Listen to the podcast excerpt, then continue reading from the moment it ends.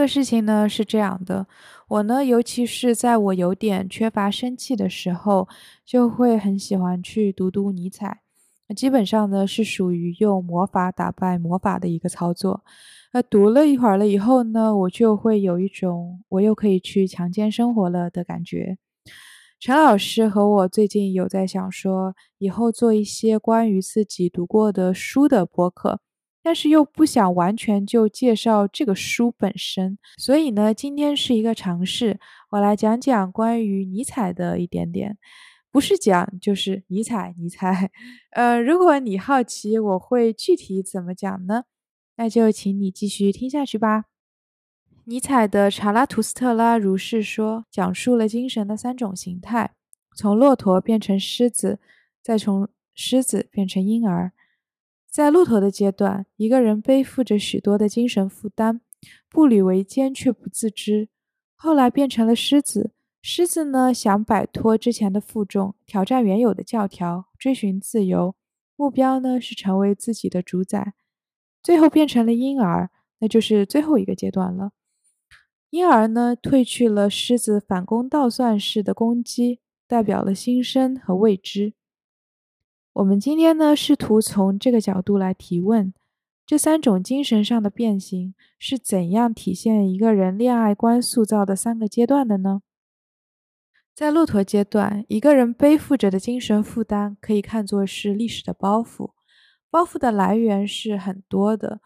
比如说这个人的原生家庭，尤其是来自父母的教育，还有这个人和父母的关系，甚至还有。父母本身的关系，还有呢，是他所处的社会大小环境对于规范和世俗意义上的成功的期待，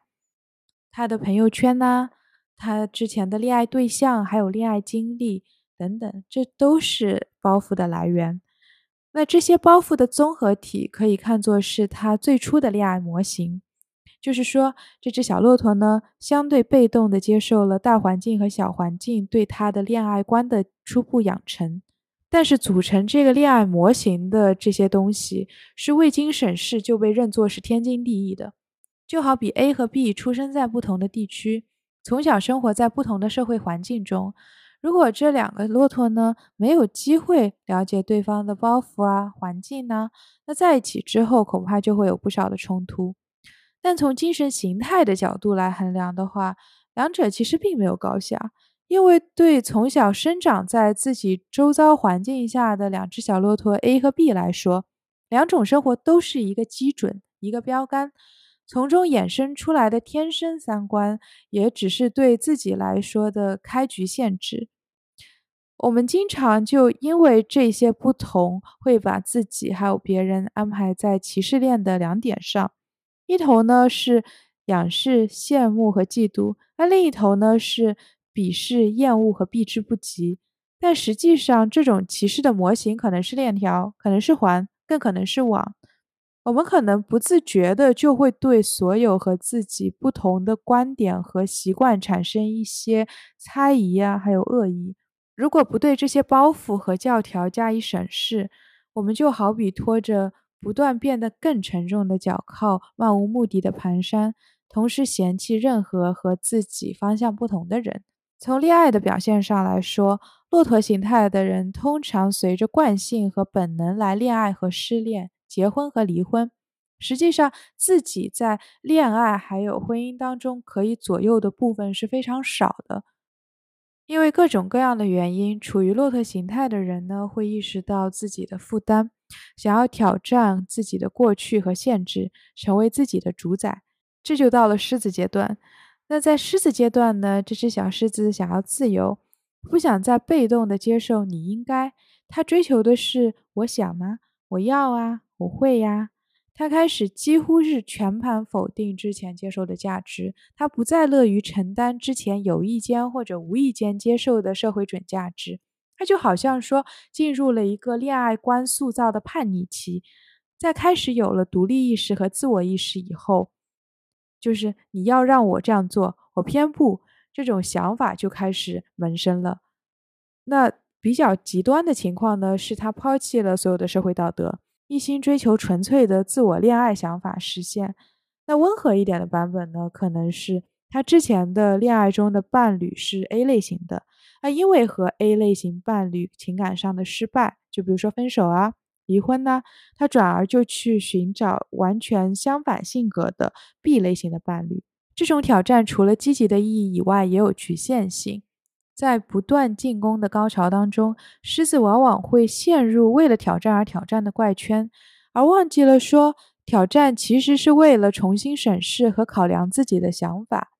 好比说，一个叛逆期的少女，她的叛逆应该是为了她自身的成长，而不是为了叛逆本身。又好比说，加班应该是为了更好的生活。那加班红了眼，反而把内卷和九九六当做了目的而非途径，那这个本身是有问题的。所以狮子呢，应该是一个过渡和转型期。狮子形态的人会做一些离经叛道的事情，但狮子本身没有完全理解自己改变的冲动和最终的目的。最后呢，我们就到了婴儿阶段，它既不是像骆驼一样被动的接受环境规则。也不是像狮子一样叛逆的完全反对，就像书中说的，婴儿是纯洁的，是一个新的开始。婴儿是不轻易被社会既定规则或者权威所影响的。那这个人是有自由的，但不是狮子阶段的无目的感的自由，而是自我发现、自我探索的自由。婴儿是三种形态中进化的完全体，但婴儿也意味着不断成长的新生。从表面上来看，婴儿是会做一些骆驼会做的事情，但那不是因为他们盲从自己的背景和包袱，而是在审视和比对之后，认可这种做法的暂时的合理性，但不否认说将来可能会因为继续审视而改变自己的做法。婴儿也会做一些狮子会做的事情，但这种挑战的出发点是不断的审视和不断的成长。婴儿挑战并不是为了自由和自主，因为婴儿已经是自由和自主的了。但婴儿认识到挑战和审视本身是其不断成长的源头。那从恋爱的表现上来说呢？一个人的恋爱观逐渐发展成熟，在这个成型的恋爱观里，有一些社会的准则，有一些来自原生家庭的影响，有一些从前任那里学来的课。最重要的是。有自己对恋爱关系的很清晰的想法和需求。那在最后呢，我有点想分享一个一家之言吧，就是我觉得尼采是借精神三变来讨论人生的意义。那这就让我想到了 另一句已经被引用的泛滥成灾了的话，就是 “A life unexamined is not worth living”，就是。未经审视的人生不值得过，这是古希腊哲学家苏格拉底说的。